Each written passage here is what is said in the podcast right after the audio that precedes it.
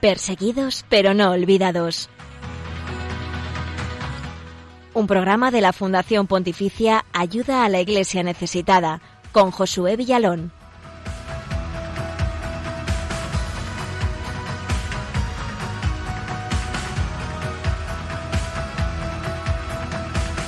Buenos días, bienvenidos a un martes más a esta cita en Radio María con la Iglesia pobre y perseguida alrededor del mundo. Gracias por acompañarnos cuando son eh, poco más de las 11 y 2 minutos, las 10 y 2 minutos en las Islas Canarias.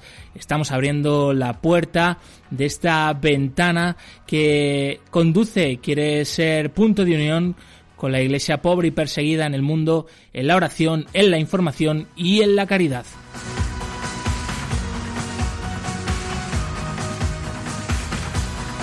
En este 23 eh, de junio que estamos estrenando con todos ustedes, los queridos oyentes de Radio María, la Iglesia celebra, entre otros, a Santo Tomás Garnet, presbítero jesuita que fue mártir en Inglaterra en el siglo XVII, en aquella Inglaterra que se había separado de Roma y que había impuesto la persecución contra los católicos, contra todos aquellos que seguían reconociendo al Papa como máxima autoridad y a la Iglesia católica como la valedora y la que custodiaba la auténtica fe en Jesucristo. Nos encomendamos a Santo Tomás Garnet y encomendamos también la vida de todos los que os estáis sumando ya a nuestro programa Perseguidos pero no olvidados y la vida de tantos y tantos hermanos nuestros que hoy siguen siendo perseguidos alrededor del mundo.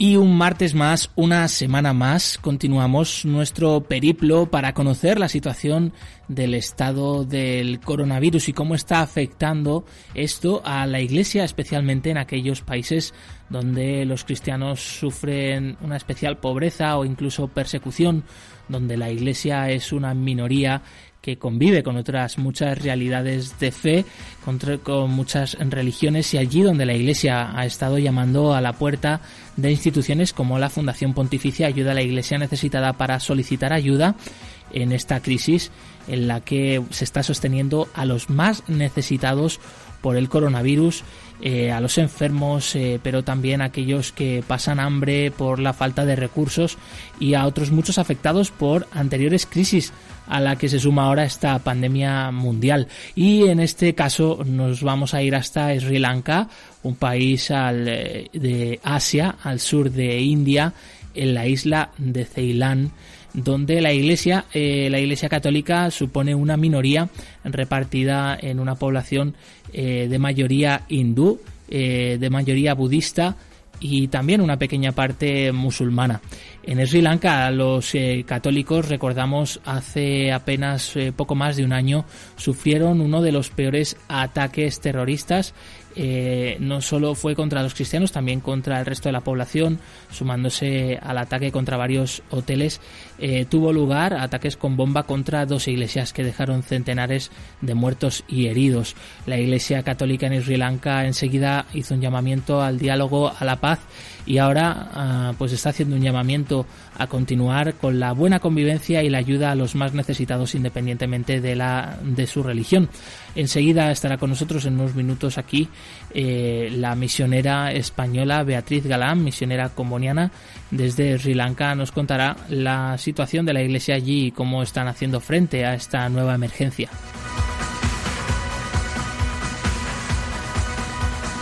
Y además eh, de todo esto, como cada semana, eh, te compartimos contigo aquí un mensaje de parte del Papa Francisco centrado en la Iglesia pobre y perseguida. También haremos repaso del informe Libertad Religiosa de Ayuda a la Iglesia Necesitada eh, también te traemos un testimonio estupendo sobre el milagro de Bink, uno de los testimonios eh, más potentes del padre Berenfried Van Straten, fundador de Ayuda a la Iglesia Necesitada cuando inició esta institución, eh, pues nada más terminar la Segunda Guerra Mundial y el milagro del amor, el milagro de la caridad que unió a enemigos, pues en este caso en Bink, en un pequeño pueblo de Bélgica. Y con todo esto también eh, te presentamos al equipo del programa Blanca Tortosa que nos acompaña y que te presenta ya los otros canales para que te puedas poner en contacto con el equipo del programa. Ya sabéis, como siempre, que podéis seguirnos a través de Twitter en arroba ayuda también podéis dejar vuestros comentarios con el hashtag Perseguidos Radio María. En Facebook también estamos como Ayuda a la Iglesia Necesitada y también podéis escribirnos, ya sabéis que nos encanta leer vuestros mensajes, al correo electrónico del programa perseguidos pero no olvidados arroba radiomaria.es. En Instagram somos Ayuda a Iglesia Necesitada y por último recomendaros nuestro canal de YouTube donde podéis encontrar todos los vídeos de la Iglesia pobre y perseguida en el mundo y nos vais a encontrar también como ayuda a la Iglesia necesitada. Muchas gracias eh, Blanca por recordarnos esos otros canales donde nos podéis dejar vuestros comentarios y sugerencias y nosotros encantados de poderlos compartir aquí en directo con todos vosotros. Mm, recuperamos y con esto comenzamos un corte, un audio del Papa Francisco de hace unos años, en concreto en 2014, cuando tuvo un encuentro con distintos representantes de la Iglesia Católica en Oriente Medio y en el cual habló sobre la persecución de los cristianos no solo en esta región, sino en el resto del mundo.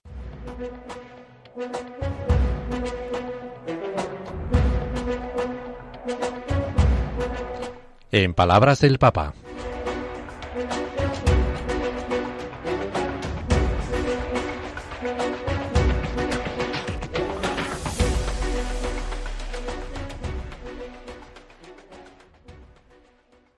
Non possiamo rassegnarci a pensare il Medio Oriente senza i cristiani No podemos resignarnos a pensar en Oriente Medio sin los cristianos que desde hace dos mil años confiesan el nombre de Jesús.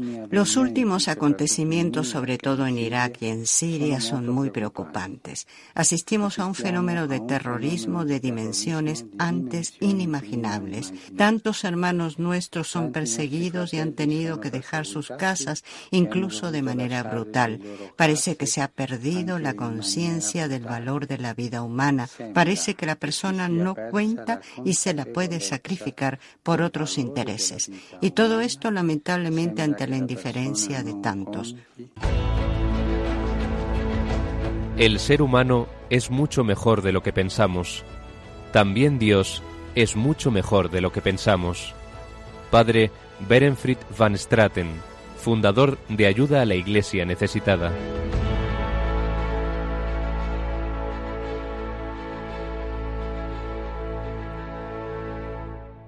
En Sri Lanka, en Asia, al sur de la India, hace pocos meses eh, se recordaba el primer aniversario de los atentados en el día de Pascua, en el domingo de resurrección, contra dos iglesias en distintas partes eh, de este país. Unos atentados yihadistas eh, que también golpearon fuerte contra el turismo, contra varios hoteles y que dejaron centenares de víctimas y heridos. La Iglesia Católica desde el principio llamó a la paz a la reconciliación. Los católicos allí, a pesar de ser una minoría, son un ejemplo pues eh, en esto, ¿no? De la buena convivencia también en el campo de la educación o de la sanidad. Y hoy en día Sri Lanka vuelve a ser golpeada, pero en este caso por el coronavirus y por esta emergencia que ya es mundial. Queremos conocer la situación de nuestros hermanos de la fe allí frente a esta nueva emergencia y para conocerlo de cerca tenemos al otro lado del teléfono y desde Sri Lanka a la misionera comboniana Beatriz Galán. Buenos días Beatriz, buenas tardes allí desde Sri Lanka. Gracias por atender los micrófonos de Radio María. Buenos días Josué y buenos días a todos los amigos de Radio María. Lo primero, Beatriz, eh, ¿qué tal estás y qué tal vuestra comunidad y las personas con las que convivís habitualmente en Sri Lanka? Pues gracias a Dios estamos bien. Eh, tanto mis hermanas como yo no nos podemos quejar porque no nos falta de nada y nuestra gente también. Más que del corona que bueno, ha afectado levemente al país, hay apenas 1.100 personas que lo han contraído, nueve fallecidos en números oficiales. Claro, la realidad probablemente será más amplia porque se han hecho muy pocos test, pero bueno, no, no ha afectado tan virulentamente como España, Italia, Reino Unido. Ahora lo estamos pasando peor porque habréis oído del ciclón que ahora mismo está en, en India y en Bangladesh, pero antes de llegar a la bahía de Bengala pasó desde el Índico por Sri Lanka y ha dejado inundaciones en varias zonas del país. en alguna de las poblaciones cercanas a, la misión, que pertenecen a la misión, pues las casas están completamente inundadas. Ha habido familias que han perdido porque las casas han colapsado, otras que no han colapsado se mantienen en pie, pero están llenas de agua y de barro. Entonces, bueno, un poco esa es la, situación que tenemos ahora, tratando de, ver cómo respondemos ante esta nueva realidad y con todos los protocolos de seguridad que hay que seguir eh, debido al coronavirus. ¿Qué medidas oficiales se han tomado contra el COVID-19, Beatriz? ¿Y cómo es la concienciación de la gente? El gobierno ha sido muy estricto en la aplicación de medidas. Desde el 12 de marzo, que se detectaron los primeros casos aquí, se decretó el cierre de todos los centros educativos. Durante una semana todavía tuvimos libertad de movimientos, pero la semana posterior declararon el toque de queda. Y bueno, han sido, como digo, muy, muy estrictos en la aplicación. Ha habido un altísimo número de personas detenidas por saltárselo.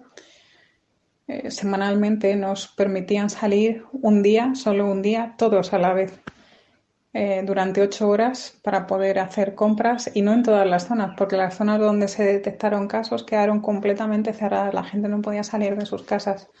Entonces, bueno, llegaba abastecimiento por vía militar y, bueno, ha sido, ha sido complicado, pero parece que, por lo menos nos quieren hacer ver que ha sido eficaz. La realidad, pues eh, ya sabemos que siempre es compleja de conocer en su totalidad. La gente creo que ha sido pues responsable eh, y que dentro de, todas las limitaciones. en esta cultura donde pues mantener la distancia es algo que, que, no está intrínseco en ellos. Pues, por ejemplo, cuando íbamos a comprar el metro de seguridad era una cosa imposible. Sí es verdad que bien pronto todo el mundo llevaba sus mascarillas tradicionalmente hechas y demás. Pero bueno, y también es verdad que la necesidad ha obligado a romper esta, este toque de queda, porque la gente aquí trabaja al día, si no se trabaja no se come, y muchas familias lo han pasado fatal. Entonces, mantener este equilibrio entre la realidad cotidiana, el tener que dar a tus hijos de comer y tener que quedarte en casa porque puedes contraer el virus, pues ha puesto a, muchos padres en una tesitura muy complicada. ¿De qué manera se ha visto afectada vuestra misión en general de las misioneras combonianas en Sri Lanka? Supongo que mucho, ya que una parte de vuestra misión es la educación. Pues sí, ha cambiado, ha cambiado muchísimo nuestra misión aquí. Hemos pasado de una vida casi hiperactiva a una vida más de oración, de contemplación, de pasar tiempo también juntas como comunidad. A nivel de provincia hemos eh, estado y todavía seguimos manteniendo una adoración 24 horas para rezar por el mundo y compartir también pues este tiempo de sufrimiento, ponerlo en las manos del Señor. Y en nuestro ministerio más directo en el cole pues hemos tenido que reinventarnos. Aquí no hay nada digitalizado, apenas hay ordenadores en el colegio, la mitad de los profesores no tienen teléfonos con internet, no tienen ordenadores en casa, no tienen wifi, los alumnos lo mismo. Así que bueno, como podemos, seguimos las clases a través de WhatsApp, enviamos tarea, los alumnos nos envían fotos, intentamos corregirlo, aclaramos dudas. Con aquellos que no tienen internet, pues llamamos y hablamos a la manera tradicional. Y bueno, es, complejo seguir el ritmo educativo. Estos chavales que ya tienen un nivel bajísimo, pues desde luego este, este año se va a ver afectado. Pero bueno, no, no es lo que más nos importa, porque hay muchas familias ahora que realmente están pasando están pasándolo mal, están pasándolo mal porque tienen eh, situaciones de hambre en la familia y situaciones de violencia. Entonces el acompañamiento va también en ese sentido, eh, hacer que, bueno, que los chavales no se sientan solos, que no se sientan abandonados, la medida de lo posible también tratar de, llegar a estas situaciones de necesidad y bueno, así estamos. En cuanto al nivel pastoral, la conferencia episcopal ha sido también tajante en obedecer las normas que ha establecido el gobierno. Todavía no se pueden celebrar misas públicas, no podemos realizar ningún tipo de actividad pastoral, eh, nos recomiendan no ir a visitar a las familias. Así que bueno, pues está siendo también muy duro en ese sentido. Es verdad que hemos eh, saltado alguna de las normas para encontrar algunas personas porque pues hay imperativos que, que, son más grandes que las propias normas, siempre manteniendo las distancias y la seguridad, pero tratando de llegar también a la gente. ¿Y cómo se está organizando la iglesia local para atender la labor pastoral y evangelizadora y también la labor social y de emergencia? La reacción de la Iglesia a nivel institucional ha sido rápida. Desde el principio, el obispo de nuestra diócesis, de Candy, eh, gracias a benefactores del extranjero y también al fondo de, Cáritas diocesano, pues salió a ayudar a la población. Entonces, coordinando con un par de sacerdotes de la zona y también tratando de lidiar con, con, las medidas, porque como digo, la comunicación era muy restrictiva, no se podía mover. Entonces, bueno, hicieron acopio de bienes básicos, secos, arroz, lentejas, aceite, azúcar, eh, leche en polvo, las cosas que aquí consume la población, y prepararon sets para repartir por todas las parroquias. Entonces, bueno, las familias más necesitadas, las que en ese momento se quedaron sin ninguna forma de sustento, se les repartió un primer set de, de socorro básico. Ahora nos estamos organizando también con benefactores pues, de España, de Italia, a través de, de, nuestra congregación religiosa, de amigos que nos están ayudando a continuar porque la situación se mantiene y es difícil acceder a los alimentos, sobre todo, como digo, a las familias que han perdido el trabajo. Ahora con el tema del ciclón la situación está todavía más compleja, entonces prevemos que vamos a necesitar más ayuda en lo que supone la respuesta inmediata. A nivel espiritual, eh, en este caso la conferencia de obispos con la televisión pública pues retransmite la Eucaristía todos los domingos y en algunas diócesis también tienen acceso diariamente pero la gente lo nota, lo nota muchísimo. Cada vez que nos encontramos con alguno de nuestros parroquianos cuando hacemos la compra o que vienen, porque la iglesia permanece abierta, pueden venir a rezar. El no tener acceso a la Eucaristía es algo que, que de verdad les... Eh, no sé si les están matando, es la palabra más justa, la expresión más justa, pero sí lo están anhelando muchísimo. Y, y me conmueve, me conmueve esta necesidad de, de los cristianos en este momento. Pero son gente muy religiosa, gente muy de fe y gente que sabe que en las buenas y en las malas, sobre todo en las malas, Dios no abandona.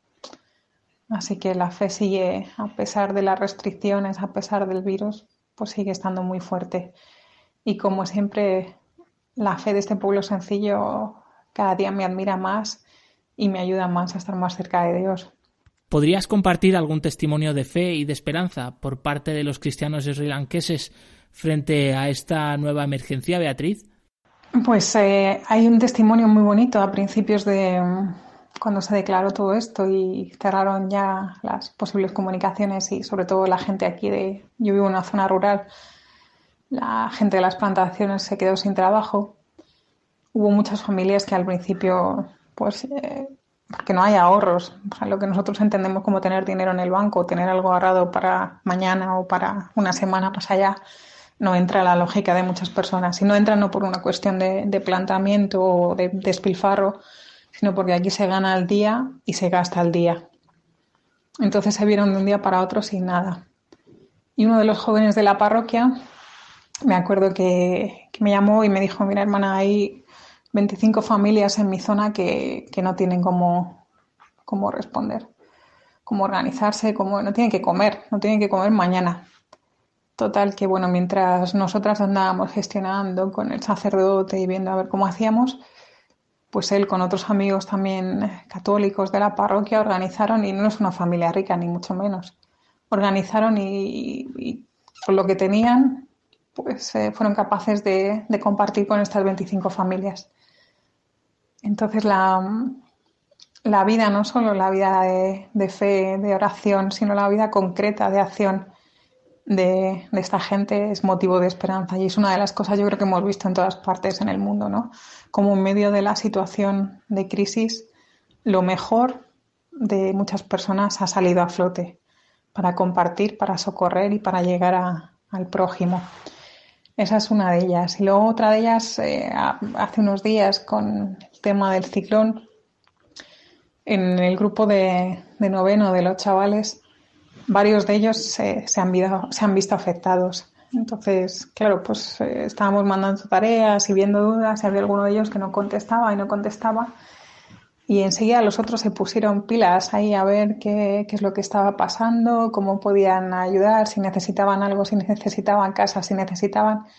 Entonces también los pequeños, ¿no? Dentro de, de toda su sencillez y, bueno, son adolescentes, pero esta preocupación también por los compañeros, por sus familias, por ver si necesitan algo y sabiendo que ya están bien porque bueno, están el, gobierno, el ejército en este caso, ha reaccionado rápido y gracias a Dios ahora están seguros, no corren peligro, pero todavía siguen pendientes, ¿no? Me recuerda mucho al, al buen samaritano que no solo atendió en la necesidad inmediata, sino que dejó pagado lo que venía después, pues este sentido de cuidado por el otro lo tienen y lo tienen muy marcado. Así que yo creo que, que sí hay motivos fuertes de, de fe y de esperanza. Hace poco más de un mes se ha cumplido el primer aniversario de los atentados de Sri Lanka, dos de ellos contra dos iglesias. ¿Cómo se ha vivido este momento y qué mensaje han querido transmitir los cristianos del país? El aniversario de los atentados eh, empezamos a vivirlo el domingo de resurrección y después el propio día, el 21 de abril, pues hubo un, acto televisado con todas las fuerzas religiosas y, y políticas del país para mostrar esta memoria agradecida por todos los que perdieron su vida y para mostrar también el rechazo a cualquier forma de violencia en nombre del Dios que sea. Ha sido, ha sido duro vivirlo pues separados, cada uno en su casa. Nosotros tuvimos la suerte de poder celebrar la Eucaristía porque la misión tenemos los sacerdotes el domingo de resurrección y fue pues un momento muy que, lo llevo en el corazón. Ver la iglesia vacía el domingo de resurrección y sentir que a pesar de que estuviera vacía, pues, todos los parroquianos estaban allí, estábamos todos a una, fuertes en, en, la fe de que la muerte no tiene la última palabra y más en ese domingo de resurrección. Se ha vivido pues a nivel familiar, las familias han, han rezado, han llorado y han recordado en casa a nivel institucional también. Y pues creyendo que la muerte de, de, todos estos hermanos no ha sido en vano, que la sangre vertida por la violencia de unos cuantos pues va a ser semilla de, de nuevos cristianos y es, porque eso ya lo, lo, vemos, fortaleza para los que vivimos la fe cristiana en Sri Lanka. Eh, siempre el mensaje de, del cardenal ha sido, respecto a los atentados, un mensaje de reconciliación, de, de, paz y de vida. Y bueno, yo creo que es lo que se necesita en estos momentos, el, el ir más allá de cualquier tipo de división o de violencia. Y estamos todos deseando, no vemos el momento de que el gobierno permita las Eucaristías otra vez todos juntos porque necesitamos la, la fe en comunidad. Es algo que, que si no está, pues es como el aire, que uno va renqueando. Cuando te falta el aire no se puede aguantar mucho, pues así estamos nosotros, que sentimos que nos falta a todos el poder reunirnos y el poder recibir a Jesús, Eucaristía, todos juntos. Mientras tanto, pues nos ejercitamos en la paciencia y, y seguimos rezando. En este mes de María, además, pues eh, contando con la madre de una manera especial. Y antes de terminar, un último mensaje para los oyentes de Radio María. Algunos de ellos están solos en sus casas, son ancianos o enfermos. Todos los amigos de, de Radio María que nos escuchan ahora, especialmente aquellos que están pasando por momentos de, de dificultades, que están solos, que están viviendo enfermedad, que han perdido a los suyos, pues les mando lo primero un, un abrazo enorme, que tanto nos, nos falta ahora. Lo segundo, decirles que a mí vivir todo este tiempo de la mano de María me está ayudando. Vivirlo en el silencio, atesorar en el corazón, esperar como ella supo esperar y reaccionar también como ella supo reaccionar frente a las situaciones de necesidad para hacer que Jesús eh, interviniera. Y confío, confío en que ella sigue haciendo lo mismo. Y mm, pues además de un abrazo y de este consejo de vivir el tiempo con María, agarrarnos fuerte a, Jesús crucificado, saber y cimentar nuestra fe en un Dios que, que no salió corriendo del sufrimiento, sino que lo hizo suyo, nos ayuda a vivir el nuestro, este que estamos pasando todos, con, con mayor sentido. No va a desaparecer de golpe porque nuestro Dios no es un Dios de varita mágica, pero sí nos va a dar la, la entereza, nos va a dar la, ternura para estar cerca de los demás y nos va a dar la fe para vivir todo este tiempo. Así que, hermanos, pues estamos juntos en esto, en España, en Sri Lanka y en el mundo entero. Y vivamos lo fuerte de la mano de María y abrazados a la cruz de Cristo. Un abrazo enorme y que Dios os bendiga. Y rezad también por este pueblo de Sri Lanka. Chao. Un fuerte abrazo que esperemos eh, llegue cruzando eh, la tierra hasta Sri Lanka. Un abrazo para ti, Beatriz eh, Galán, misionera comboniana en este maravilloso país asiático.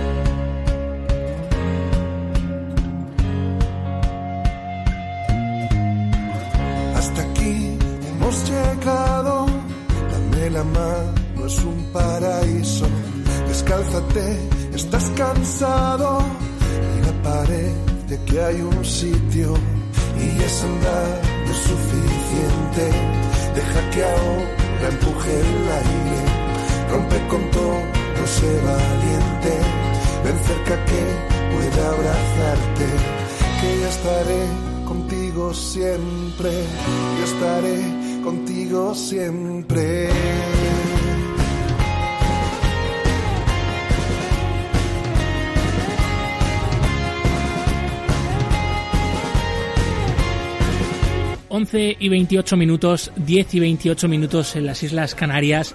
Continuamos con el programa de Radio María que se abre a la iglesia pobre y perseguida en el mundo, que hace puente con nuestros hermanos en la fe en tantos países alrededor del mundo para acercar sus testimonios, sus vidas y desde aquí también mm, enviarles y unirnos a ellos en oraciones y en concienciación y por supuesto en caridad.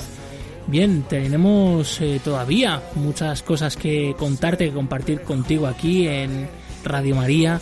Y ahora es el momento del testimonio de la semana, un testimonio que recuperamos de uno de los momentos eh, más fuertes de la misión y del nacimiento de ayuda a la iglesia necesitada de la mano del padre Berenfried van Straten, fundador de esta institución y de lo que él denominó como el milagro de Bink. Bink, un pueblo de Bruselas, de Bélgica, perdón, al cual acudió el padre Benefit nada más terminar la Segunda Guerra Mundial pidiendo ayuda para los refugiados alemanes del centro de Europa.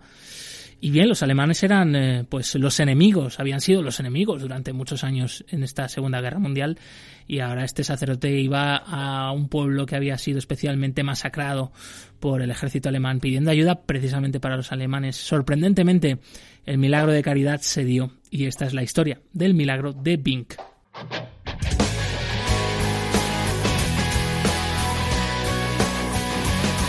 Testigos del siglo XXI.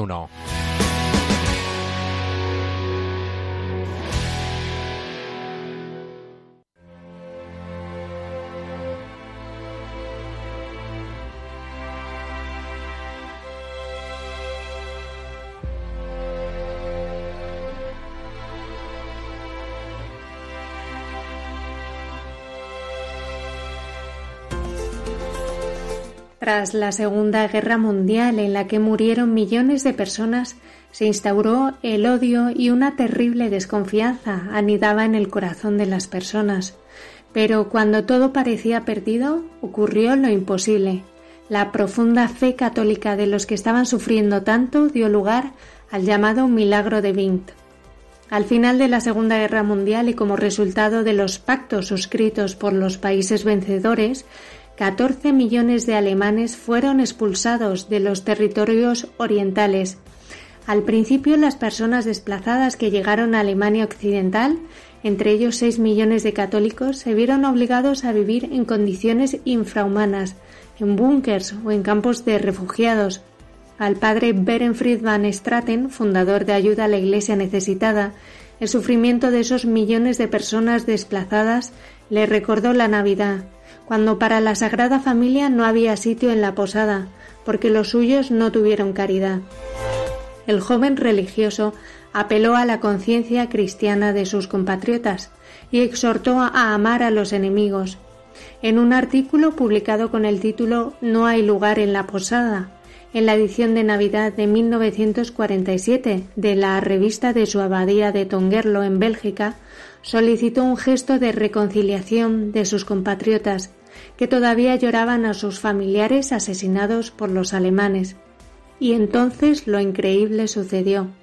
El eco despertado por el artículo fue abrumador y desencadenó una ola de solidaridad entre la población belga. Como entre las personas desplazadas había también tres mil sacerdotes católicos a través de los cuales se organizaba la ayuda a las personas necesitadas, la nueva organización de ayuda recibió el nombre en alemán de Ostpries Erhilfe, ayuda a los sacerdotes del Este. En 1948 organizó una colecta de tocino entre los campesinos, que se convirtió en un gran éxito y que le valió el apelativo de Padre Tocino. En 1950, exactamente diez años después de la masacre mencionada, predicó en Bingt. En sus memorias, el padre Berenfried admitió que antes de esa predicación sintió miedo. Dijo, nunca en mi vida he sentido miedo fácilmente, pero en este momento sí lo tuve. Lo cual estaba más que justificado si se tiene en cuenta que aún no se había superado la amargura ni el odio en el corazón de las personas. Prácticamente no había ninguna familia que no hubiera perdido a un ser querido. Incluso el párroco local advirtió al padre Berenfried del riesgo que eso conllevaba. Así lo recordaba tiempo más tarde el propio padre Berenfried. Viajé a Vink el día anterior para explorar el terreno. Llegué a la vicaría el sábado por la noche y desesperado el párroco levantó las manos y gritó No va a funcionar, padre, la gente no quiere. Dicen ¿Cómo? ¿Este sacerdote viene a pedir ayuda para los alemanes? ¿Para los malnacidos que mataron a nuestros hombres y niños? Nunca. No vendrá ni un alma a oírle. Puede predicar a las sillas vacías si quiere, y tiene suerte de ser religioso, si no, le darían una paliza. ¿Qué podría hacer? De acuerdo con el párroco, me decidí a preparar la reunión de la tarde, predicando el domingo en todas las misas. De ese modo, a la mañana siguiente, aparecí por sorpresa en el púlpito y prediqué durante todo un cuarto de hora sobre el amor. Fue la predicación más difícil de mi vida, pero dio resultado cuando estaba dando gracias después de la misa en la iglesia completamente vacía. Se me acercó tímidamente una mujer. Sin decir nada me dio mil francos y se fue antes de que pudiera preguntarle nada. Afortunadamente el sacerdote salía en ese momento de la sacristía y la vio irse. Me comentó es una sencilla campesina. Su marido, su hijo y su hermano fueron asesinados por los alemanes en 1940. Ella fue la primera recordaba el padre Berenfried. Por la tarde, sin embargo, la sala estaba llena. Hablé durante dos horas sobre la situación de los sacerdotes de la mochila y el abandono que sufrían de sus fieles. No pedí tocino, ni dinero, ni ropa en ese momento. Solo pedí amor. Y al final pregunté si querían rezar conmigo por sus hermanos necesitados de Alemania. Y rezaron con lágrimas en los ojos. A las once de la noche, cuando se había hecho ya de noche y nadie podría reconocerlos, vinieron uno tras otro a la casa parroquial para entregar un sobre con cien francos, con quinientos francos, con una carta. A la mañana siguiente, antes de irme, volví a acudir la gente a la casa parroquial. Recibimos ayuda, dinero y también recolectaron tocino para dar de comer a los que se habían quedado sin nada, aunque fueran alemanes e incluso adoptaron a un sacerdote alemán. Ese fue el milagro de Bingt. El ser humano es mejor de lo que pensamos.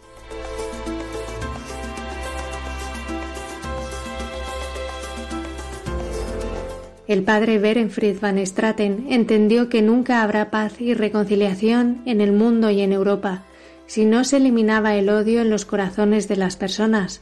Como él mismo decía, todos navegamos en un barco y ese barco se llama Europa. Todo carece de importancia si la nave tiene una fuga y la nave Europa tiene una fuga. Esto significa que hay que arremangarse y bombear o nos hundiremos todos. No importa dónde estemos. Y continuaba diciendo, ni la bomba atómica ni el plan Marshall nos salvarán. Solo nos salvará la verdadera fe cristiana. Solo a través del amor, el sello cristiano, puede restaurarse la paz.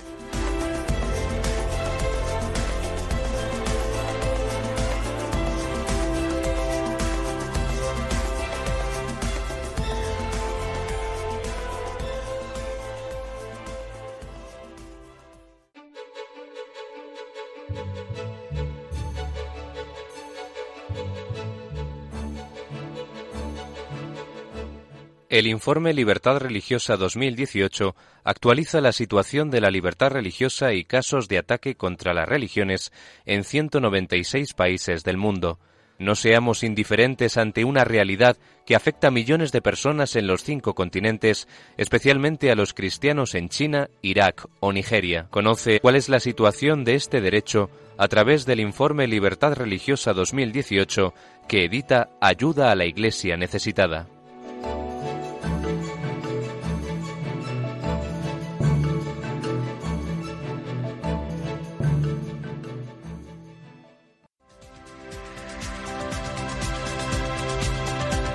Libertad religiosa en el mundo.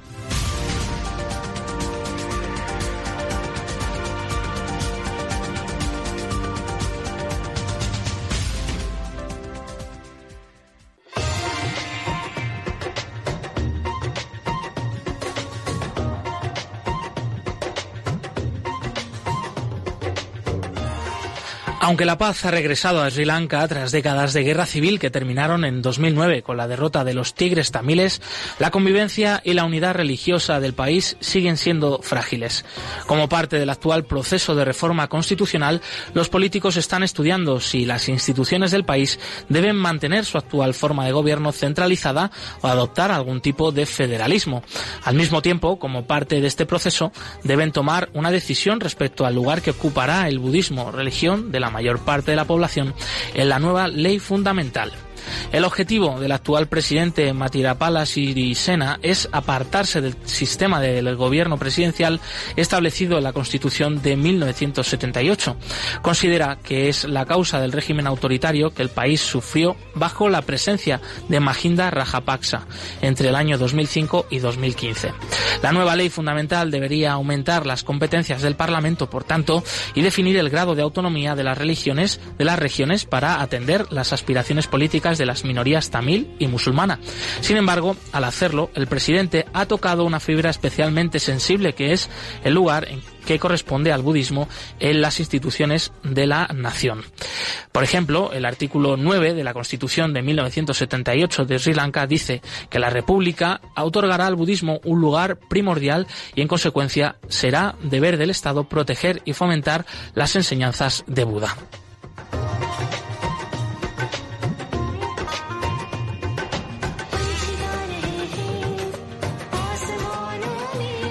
Los contratiempos relacionados con las reformas institucionales en Sri Lanka son consideradas, eh, consideradas en su momento para la paz, han hecho que algunos dirigentes religiosos hayan decidido tomar las riendas de la situación.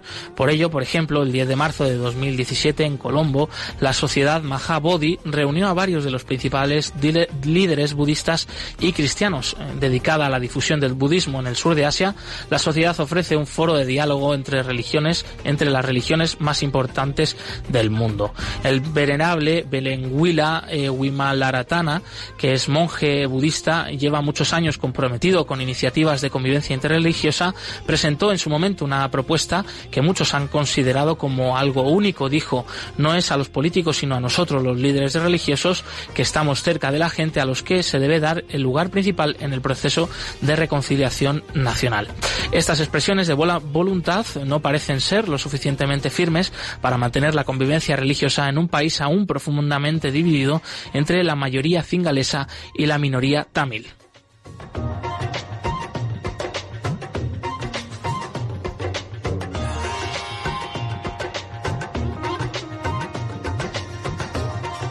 En cuanto a los incidentes eh, relacionados con la libertad religiosa, recogido en el último informe Libertad religiosa en el mundo 2018 editado por Ayuda a la Iglesia Necesitada, se destaca que en los últimos años se han producido incidentes que no son habituales, como por ejemplo los tamiles hindúes que han protestado porque los grupos budistas construyen templos y colocan estatuas de Buda en zonas controladas por el ejército en las provincias del norte y en el este, que son de mayoría tamil en el país. Los tamiles hindúes consideran que esto es una prueba de que la mayoría cingalesa quiere expandir su influencia y cultura en, todo el país. El caso de agresión más relevante se registró y se hizo público en las redes sociales el noviembre de 2016 en Baticaloa, antigua, antiguo bastión tamil, en el cual un monje cercano a los extremistas del grupo Bodubalasena amenazó a un funcionario del gobierno local. Cuando el funcionario interpuso una demanda contra unas mujeres cingalesas, afirmó este, eres un perro tamil y te mataré.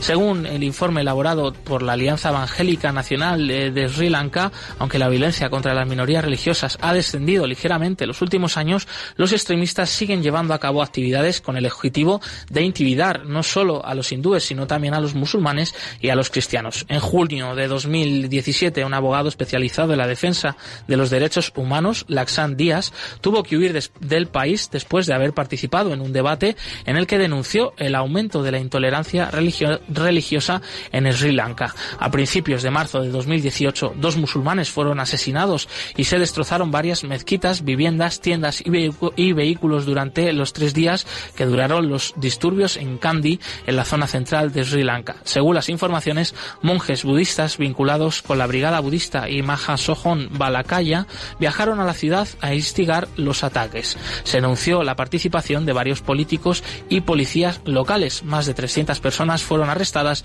por los disturbios.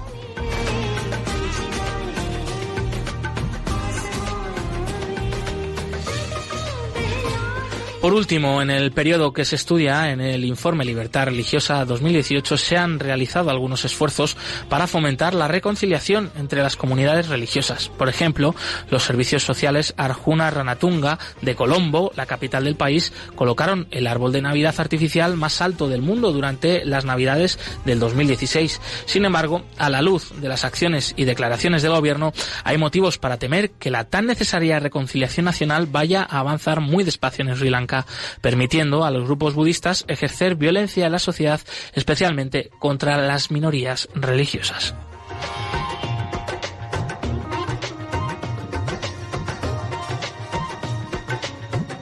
Para consultar el informe completo de la libertad religiosa en Sri Lanka y en cualquier otro país del mundo pueden visitar la web ayudalaiglesianecesitada.org.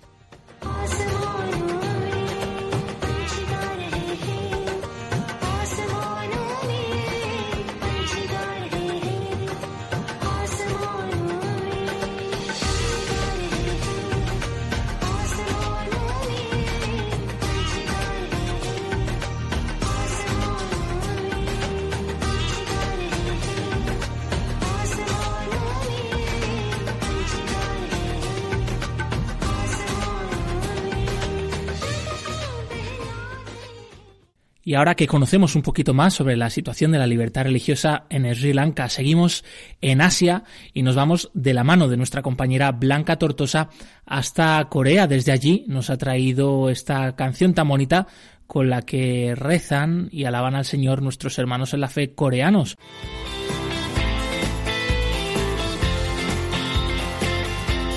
Cantad al Señor todos los pueblos.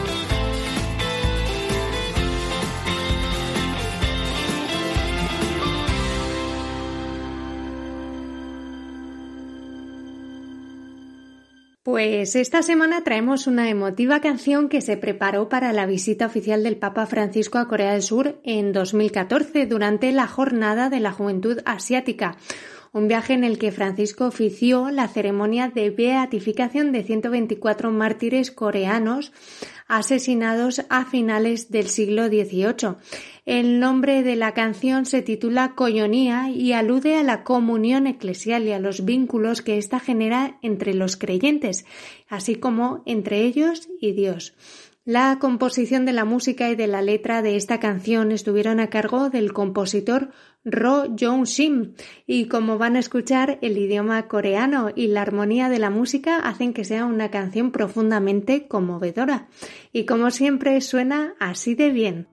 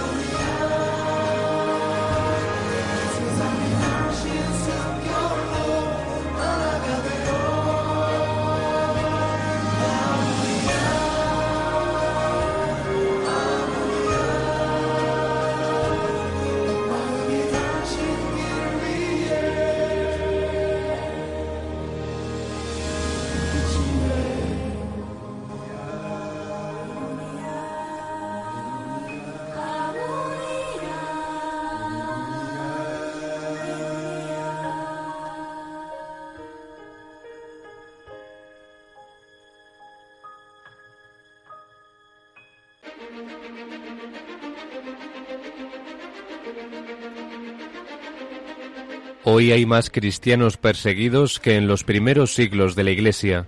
Nadie habla de ellos. Nosotros sí. Perseguidos pero no olvidados. Un programa de ayuda a la Iglesia necesitada en Radio María.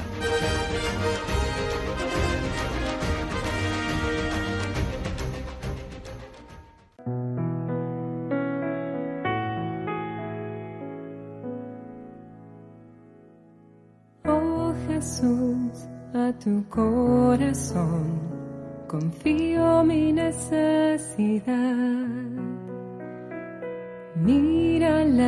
Desde la cruz, el costado abierto de Cristo nos lleva al corazón, al sagrado corazón de Jesús, ese lugar donde están todos los sentimientos de Jesús.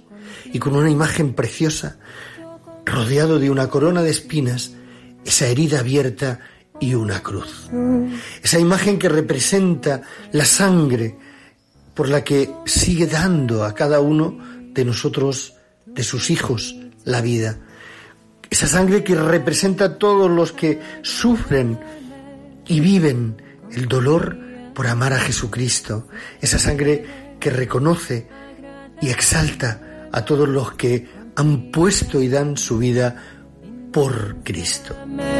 Pero también está toda la indiferencia del mundo que hace que Jesús la grabe en su corazón y la traspase en su sangre para convertirla en donación, para recuperarla, para sanarla, para cambiarla.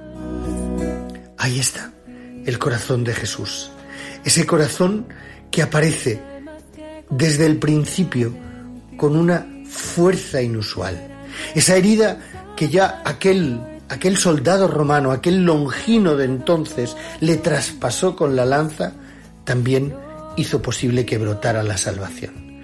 Por eso, ante el Sagrado Corazón de Jesús, ante esa herida constante del corazón de Jesús, no cabe más que poner en su amor profundo toda la Iglesia, especialmente la más vulnerable, la perseguida, la martirial, la que está dando la vida. Y también pedirle a ese sagrado con, corazón de Jesús que por su inmenso amor no tenga en cuenta las heridas de esta humanidad que estamos abriendo continuamente por nuestra increencia, por la indiferencia, por el abandono. Cristo permanece en la cruz siempre, con el costado abierto y con un corazón sangrante que en cada latido nos recuerda que el amor solo puede amar y que nuestro pecado queda vencido por el amor del corazón de Jesús.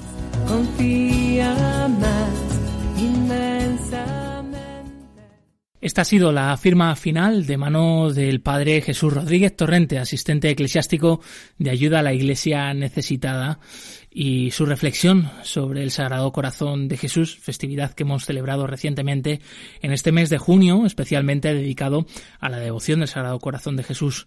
Tenemos todavía mucho que descubrir en esa inmensidad del amor de Dios en su Sagrado Corazón.